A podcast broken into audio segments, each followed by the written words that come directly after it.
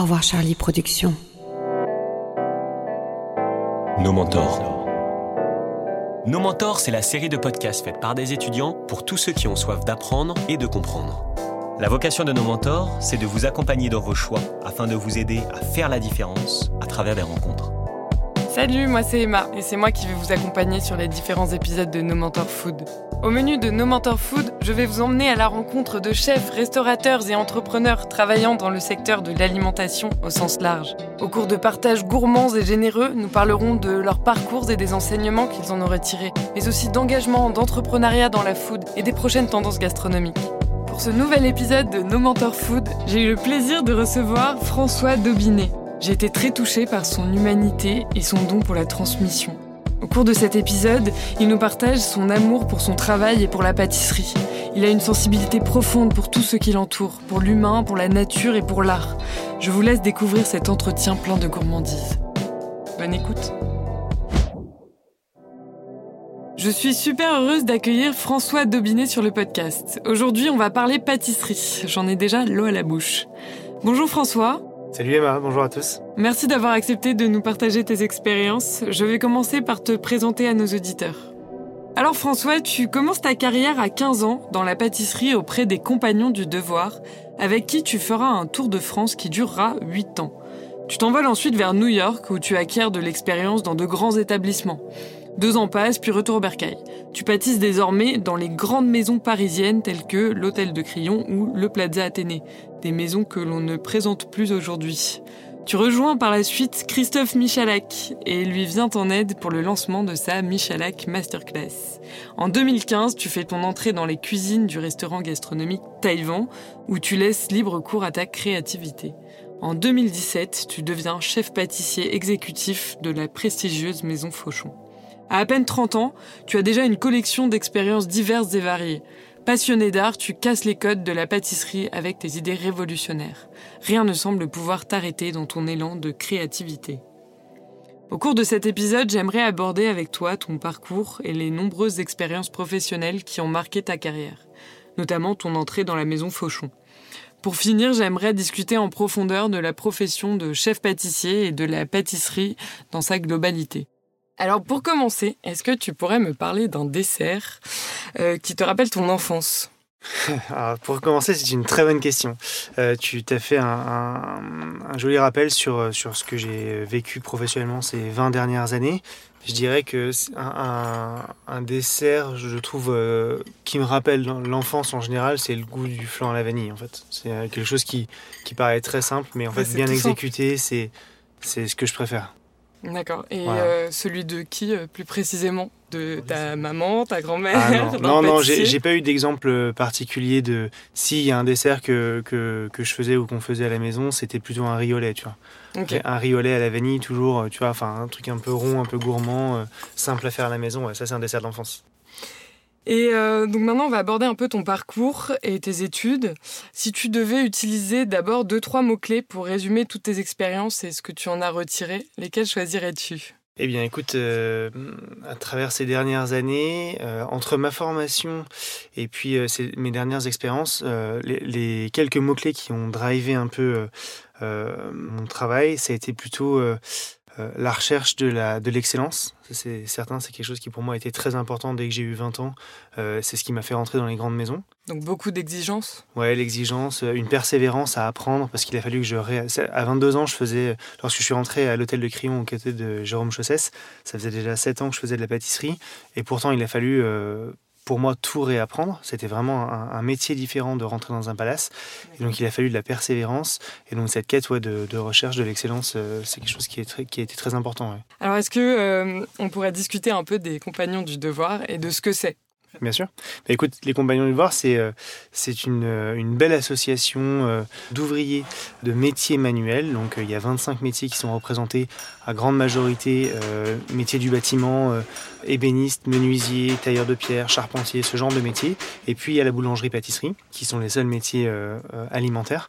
Et donc, j'ai commencé la, la pâtisserie chez les Compagnons à 15 ans. Et ça m'a permis de faire un tour de France C'est-à-dire? Alors un Tour de France, c'est c'est c'est permettre à un jeune euh, de, entre 15 et 22 ans, on va dire, de, partir sur un Tour de France et de, se former, d'avoir une expérience et de changer tous les ans de ville. C'est-à-dire que moi j'ai commencé à Dijon pendant deux ans et puis ensuite je suis parti pendant un an à Nantes, un an à Versailles, ensuite je suis parti deux ans à New York. Enfin, et en fait, tu fais un tour de France comme ça, ce qui fait que tu t'obliges en fait euh, à t'arracher de tes racines, tous les ans et à reconstruire. Donc c'est quelque chose qui est très important. Et à chaque fois, tu travailles dans des pâtisseries ou tu as des cours quand même? Comment ça se passe? Eh bien en fait, à chaque fois, tu arrives dans une nouvelle ville, tu te, tu te formes euh, avec ton équipe et tes responsables euh, qui, qui, changent à chaque fois tous les ans. Et en parallèle, tu travailles dans une entreprise. Donc tu as à la fois des cours théoriques et pratiques, mais aussi une expérience euh, professionnelle. Ok. Et euh, quels sont les enseignements les plus importants que, tu as pu apprendre euh, Qu'est-ce que tu en as tiré des compagnons du devoir? Eh bien, écoute, je te dirais qu'il y a 20 ans, ce qui a été, je pense, le plus bénéfique pour moi, c'était d'abord les, valeurs humaines, parce qu'il y a un, vrai échange. Euh, en fait, l'idée, c'est de transmettre son savoir-faire. C'est vraiment l'idée de base des compagnons du devoir, c'est de transmettre un savoir-faire à la fois artisanal, traditionnel et manuel, qui s'apprend pas dans les livres, en fait, qu'il faut pratiquer. Alors oui, il y a une petite partie de technologie, pardon, mais il faut surtout pratiquer euh, en, laboratoire.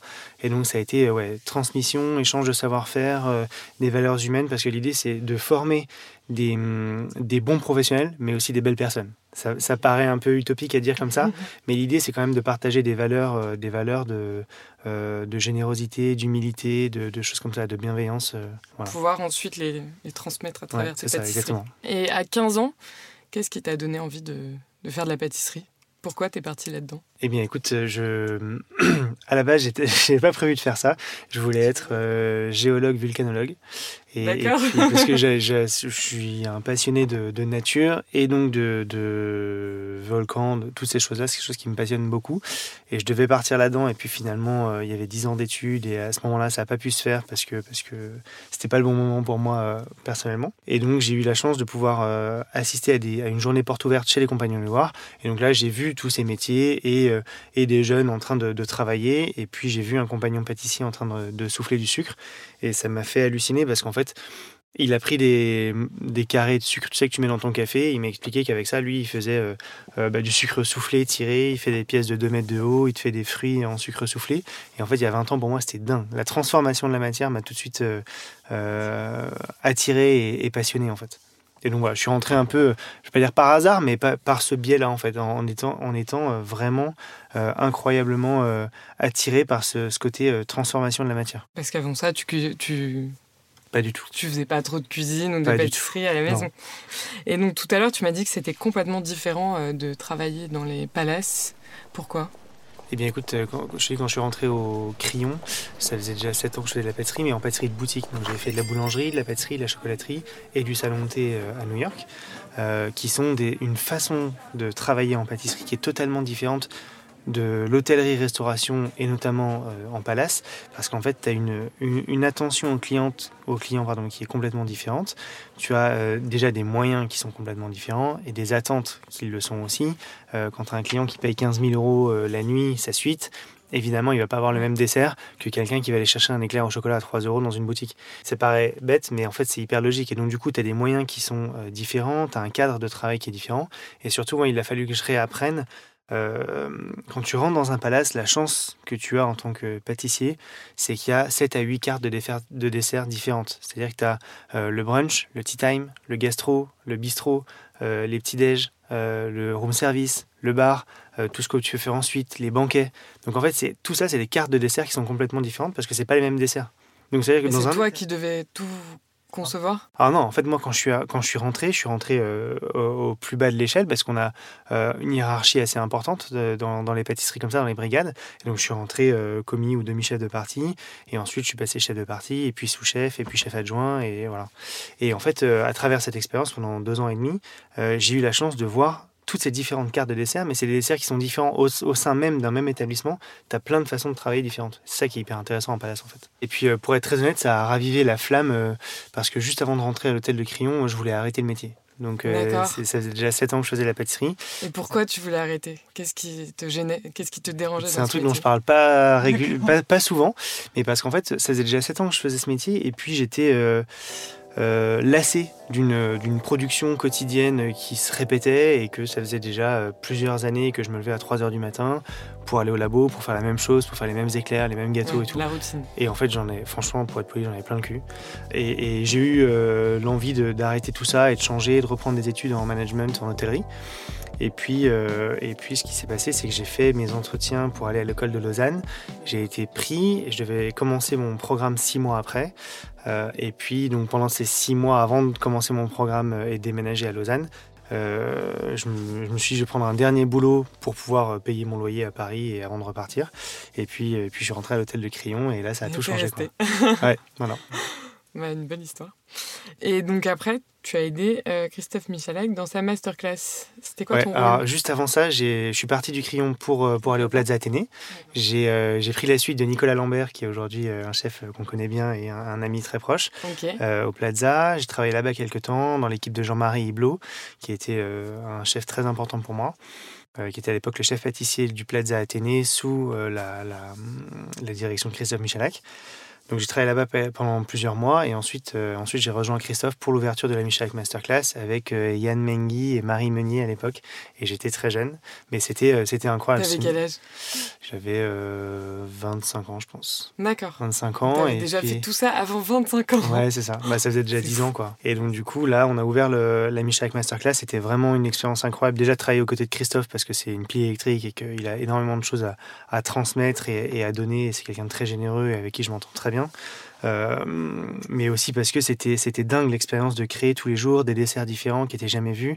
On essayait d'inventer au quotidien une pâtisserie qui n'était pas faite, qui n'avait jamais été faite.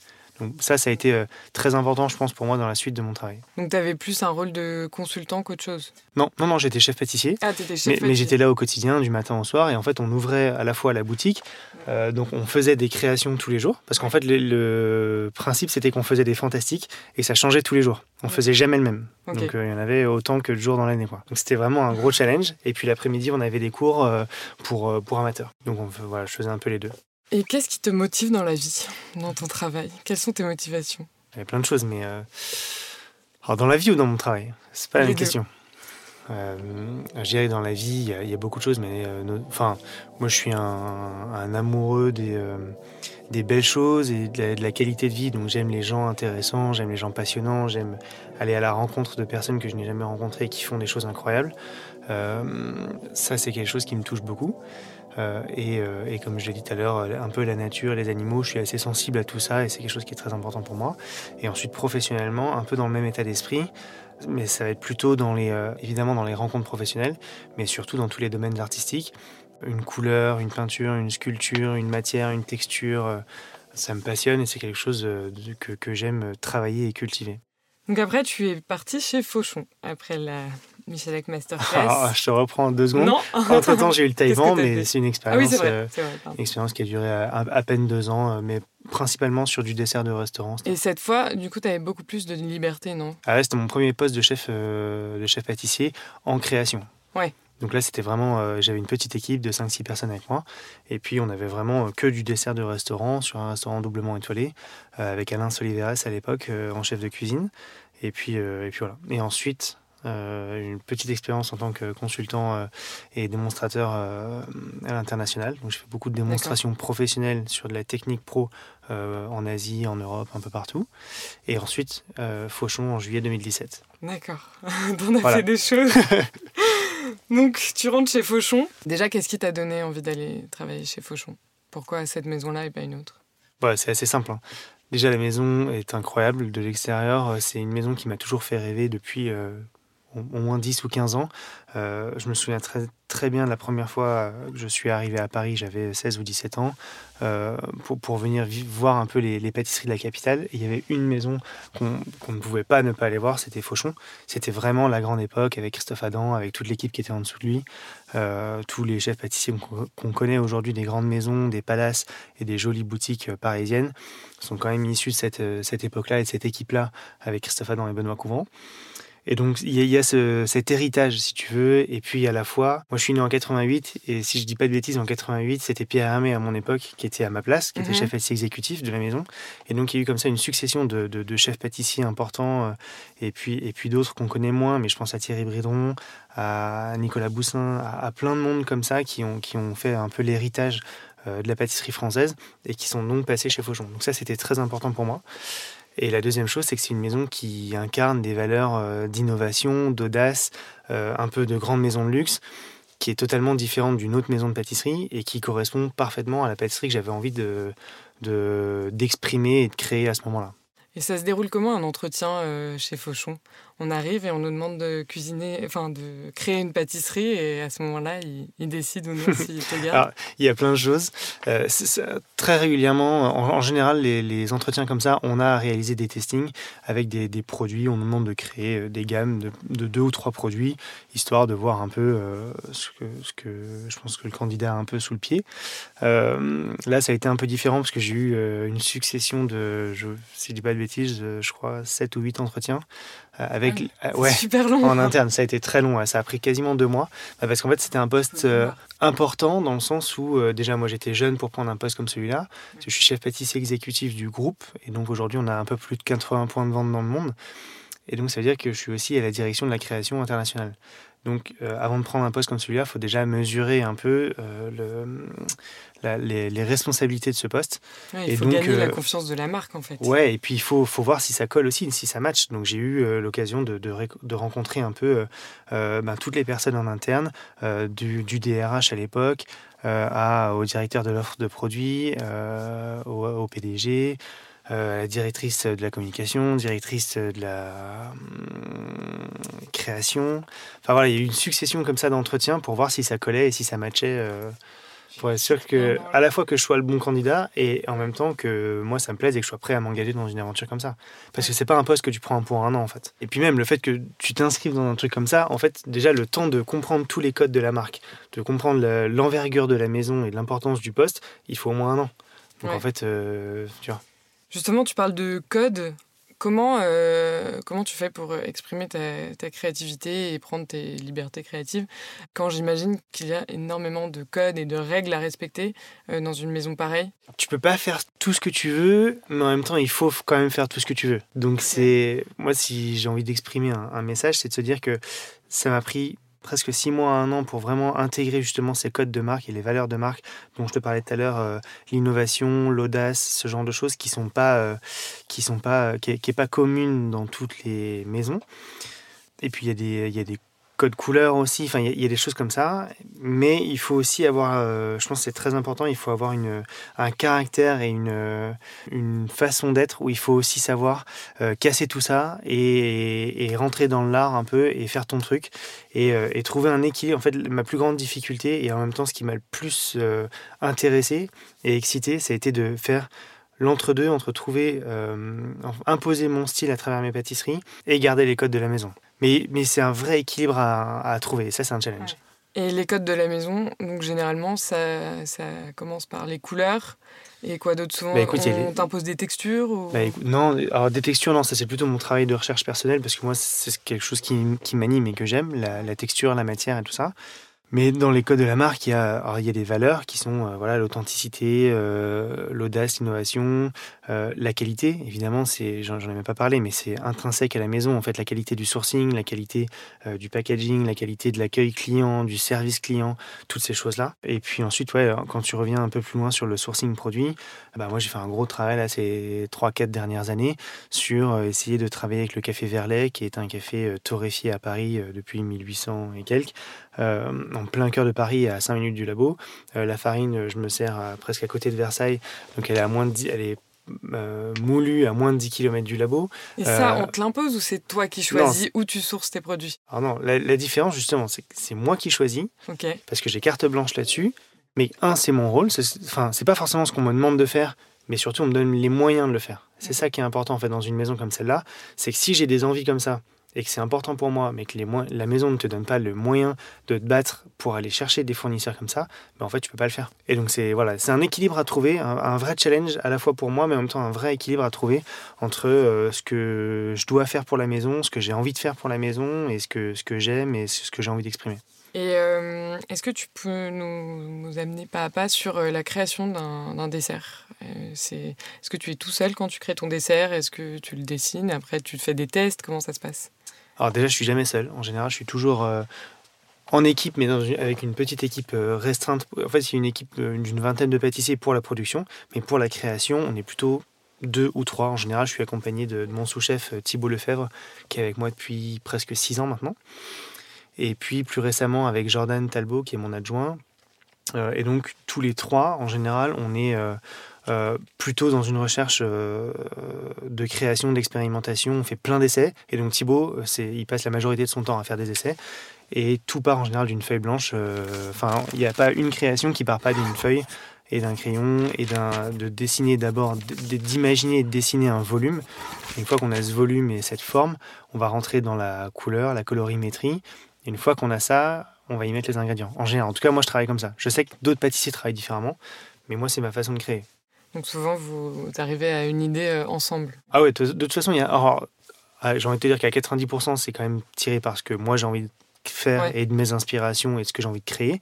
Et en général, je vais aller voir Thibaut et lui dire bah voilà, écoute, j'ai envie qu'on fasse ça, ou on a ça à faire, j'ai imaginé ça, telle texture ou telle température, telle couleur, je sais pas, j'ai vu un truc il y a pas longtemps, ça ça m'intéresse, j'ai envie qu'on recherche ça. Et donc lui, il va faire plein d'essais. Mais si tu veux, le truc, il, il, peut, il peut pas se faire tout seul en fait, c'est impossible. Donc il, se fait vraiment euh, sur, avec une succession de d'essais euh, plus ou moins réussis. Et, euh, et parfois, ben, l'idée vient de moi, mais elle, vient parfois aussi de Thibaut, ou de Jordan, ou de quelqu'un d'autre, ou, ou d'un apprenti, ou d'un commis dans le labo. Et en fait, c'est vraiment un travail d'équipe. Même si le, mon rôle dans une maison comme, comme Fauchon, comme celle-là, c'est quand même qu'il y ait un fil rouge et une ligne conductrice qui est imposée par moi, en fait. Tu vois ce que je veux dire? Donc, En fait, on crée on, imagine des choses et il peut y avoir des échanges.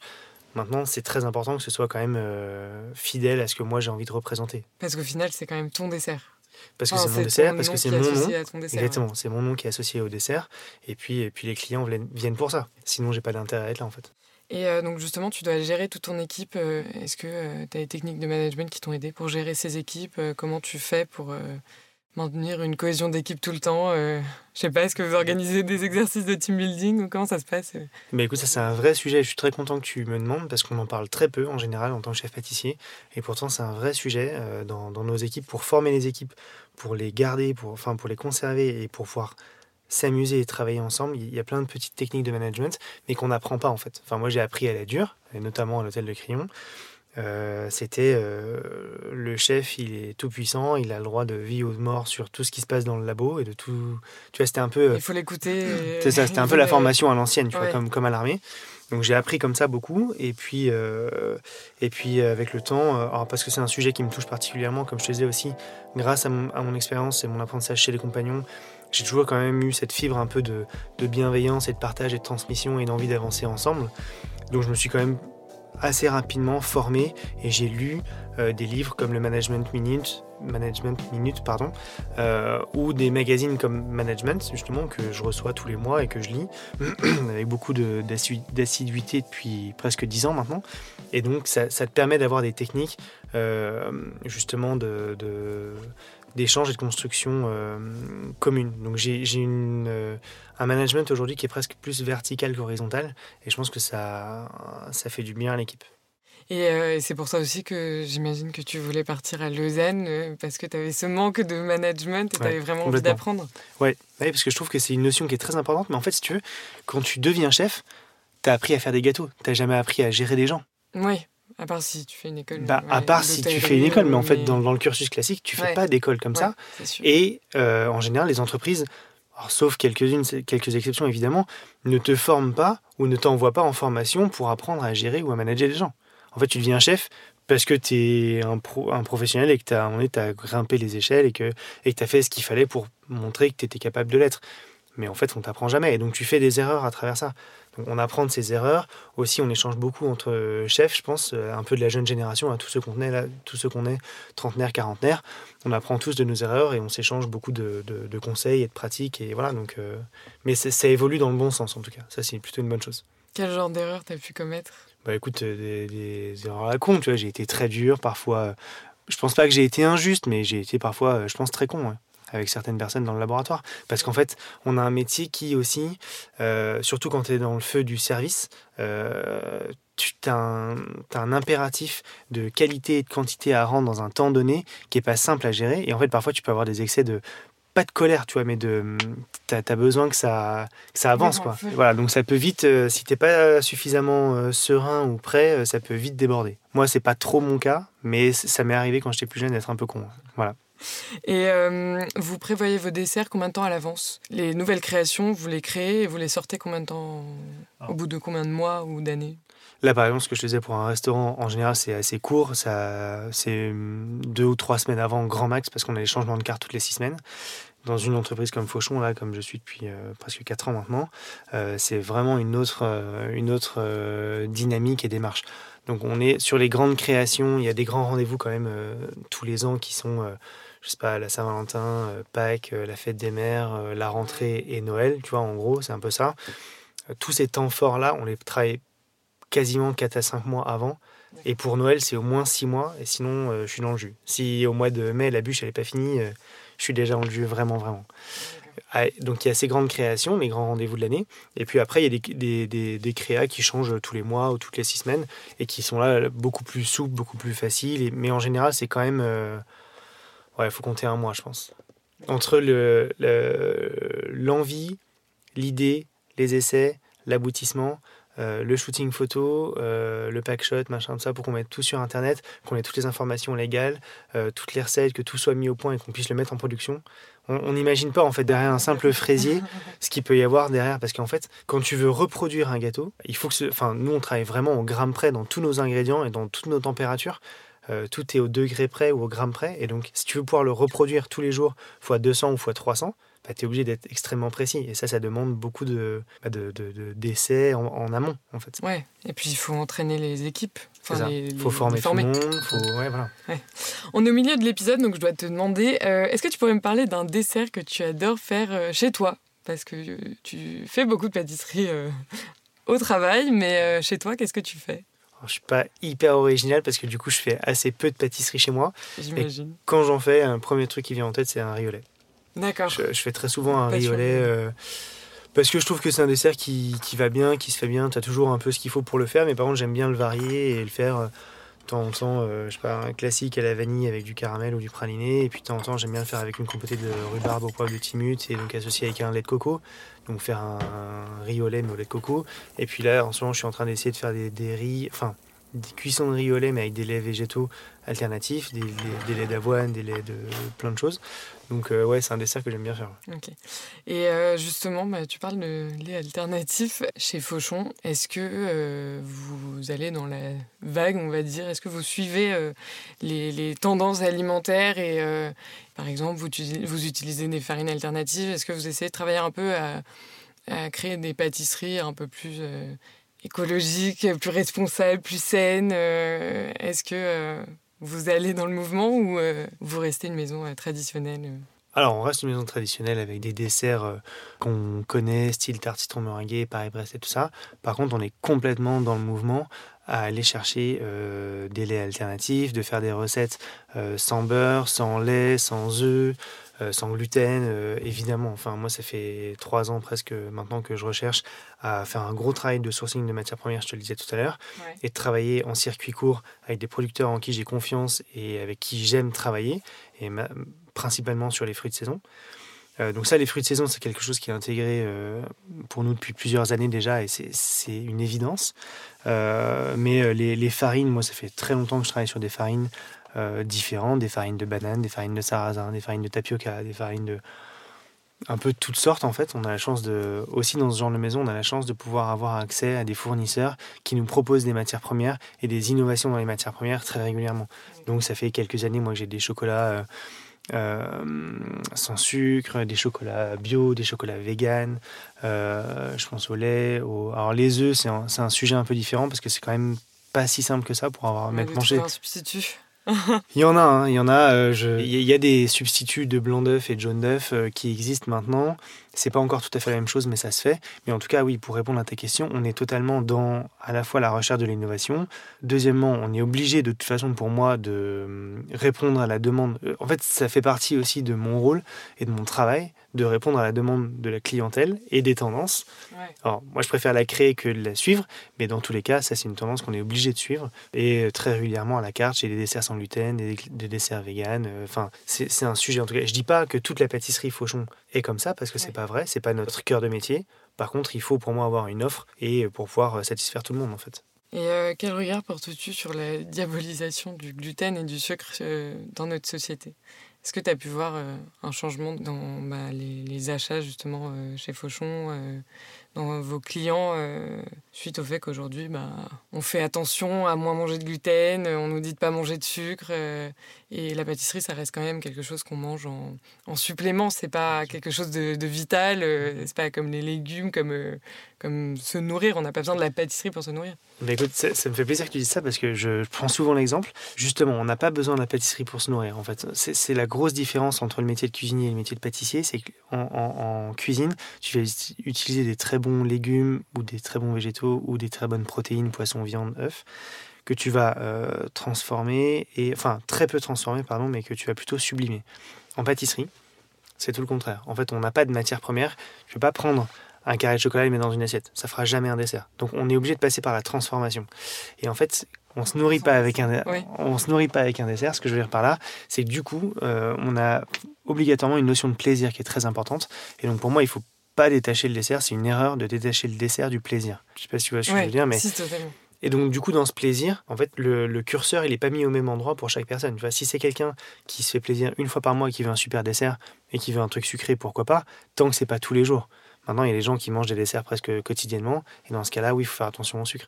Donc, pour moi, euh, je, considère euh, cette, euh, cette tendance comme une, évolution qui va dans le bon sens. Naturellement, j'enlève du sucre moi dans mes recettes depuis déjà très longtemps, mais entre la crème pâtissière que j'ai appris à faire, qui est la crème de base en fait que tu apprends à faire le premier jour quand tu es en apprentissage en CAP, une crème pâtissière où on mettait, quand j'ai commencé, 250 grammes de sucre au litre de lait. Aujourd'hui, on va mettre même pas 70 ou 80 grammes. Donc on a divisé déjà par deux ou par trois, nous, le sucre dans nos recettes, les pâtissiers. Donc ça montre que déjà les palais des gens euh, déjà, sont, habitués à moins de sucre. Exactement. Donc nous, ça fait très longtemps qu'on travaille dans ce sens-là. Après, je trouve que quand même, il faut garder un équilibre. Un dessert sans sucre, c'est vraiment dégueulasse. quand même, il y en a qui existent, mais c'est très bah, rare. C'est pas intéressant en fait. Cette notion de plaisir est très importante. Euh, et donc il faut garder à la fois suffisamment de sucre pour que ça reste un plaisir, mais il faut pas aller trop loin non plus. Et voilà, faut, euh, comme dans tout, il faut trouver un équilibre. Quoi. Oui.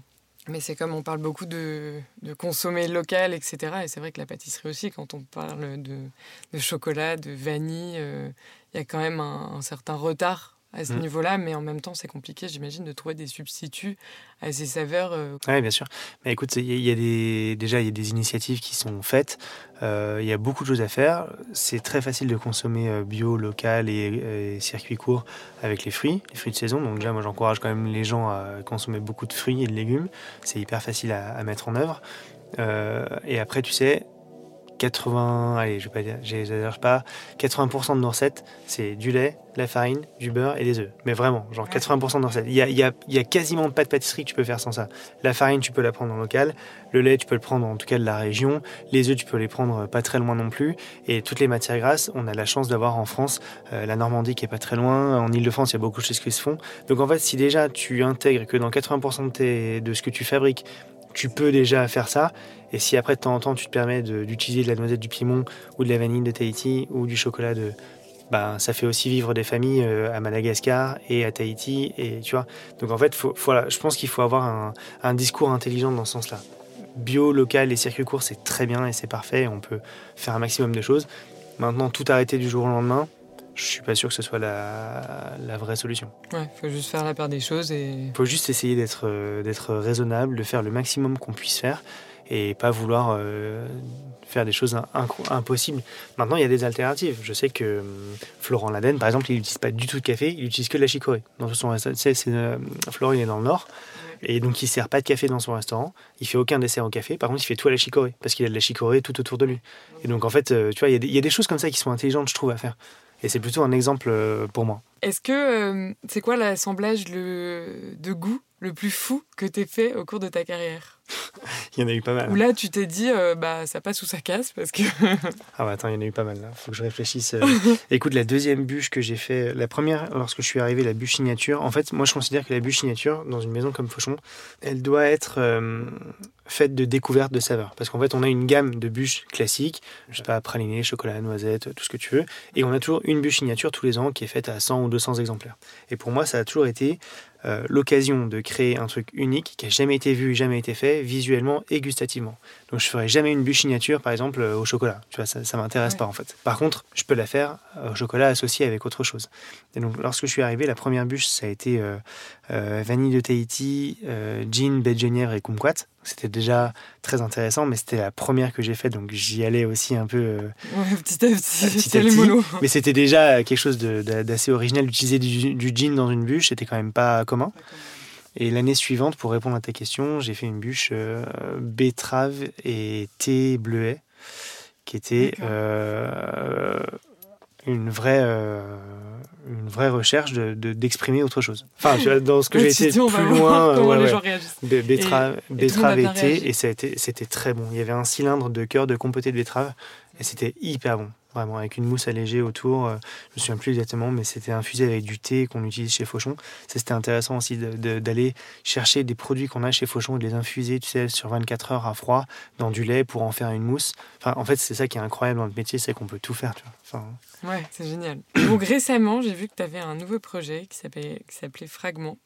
Est-ce que tu peux nous parler un peu de ce projet? Oui, bien sûr, avec plaisir. Euh, Fragment, écoute, c'est un, un, projet que j'ai créé on a créé à trois avec euh, Stéphanie et, Alexandre qui est Opar en fait connu sous le nom d'artiste Opar.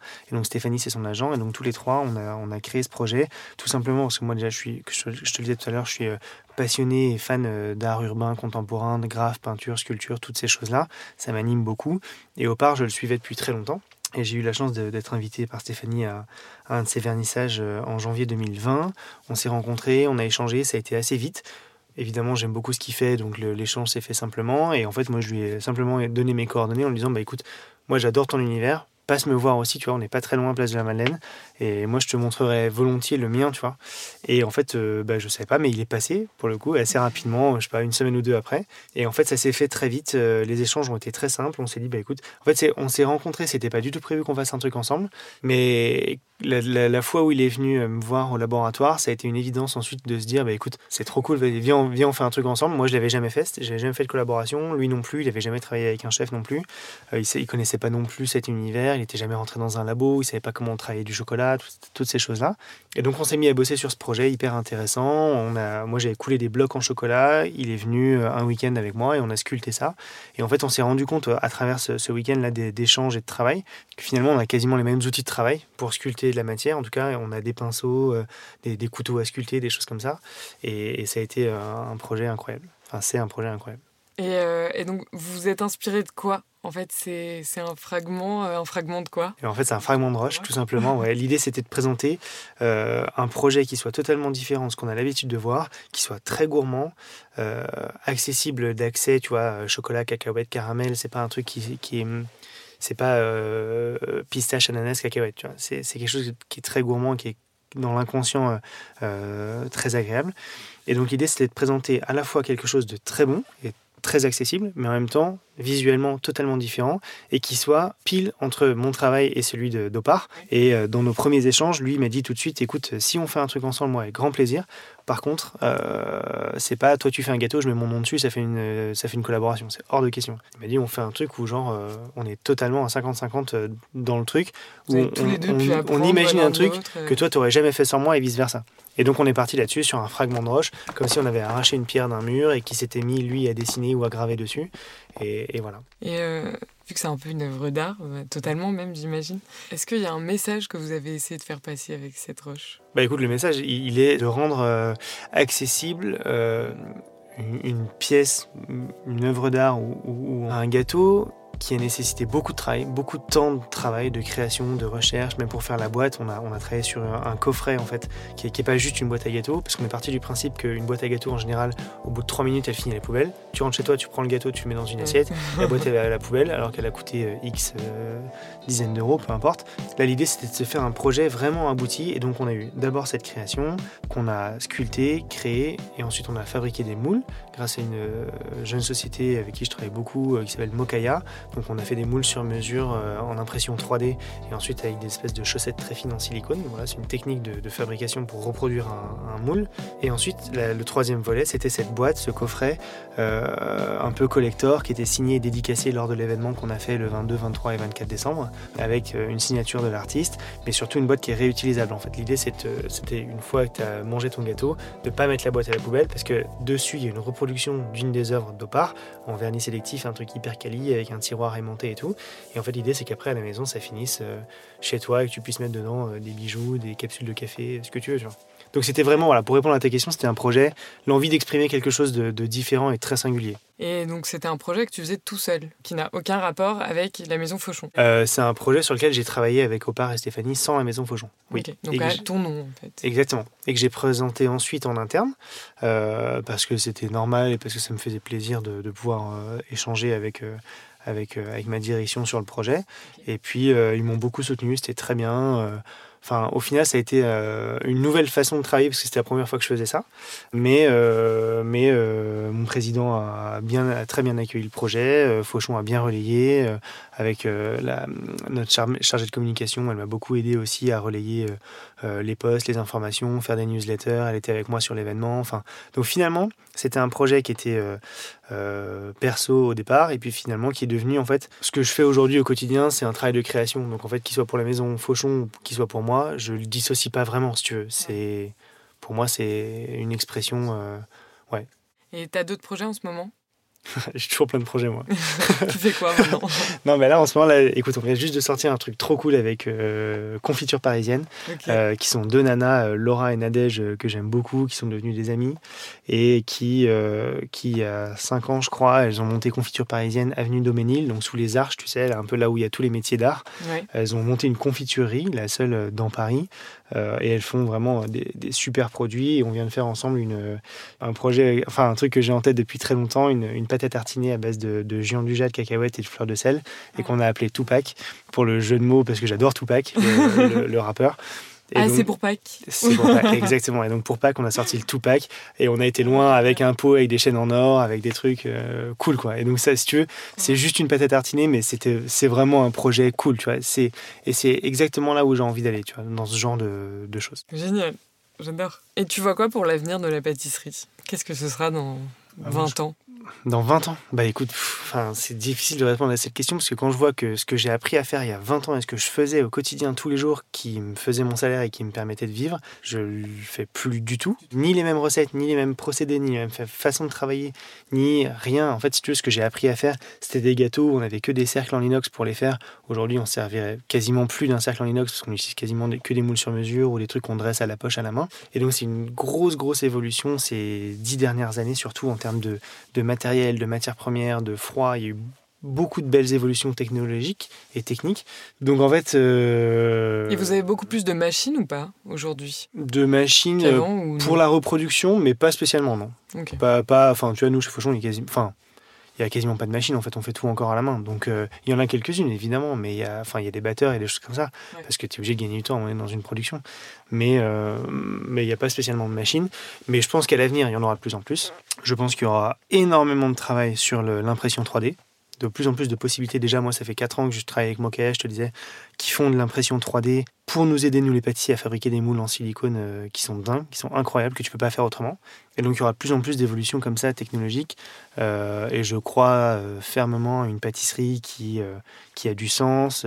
tout ce qu'on a exprimé un peu avant, là, où on a des valeurs, on, on transmet avec ses équipes, et donc, du coup, ça se ressent pour ses clients. Je pense qu'il faut une une vraie franchise, une honnêteté. et puis surtout, faut, faut pas perdre de, de vue qu'il y a un ingrédient secret, c'est l'amour. vraiment, je dis pas ça parce que ça fait un peu kitschouille, mais en vrai, je trouve que on voit vraiment la différence entre quelqu'un qui a fait un gâteau avec amour et qui est comme si tu le faisais chez toi pour tes proches, et quelqu'un qui le fait juste parce que c'est son travail et qu'il en a rien à foutre et qui le fait juste parce qu'il faut le faire parce qu'il est payé à la fin du mois.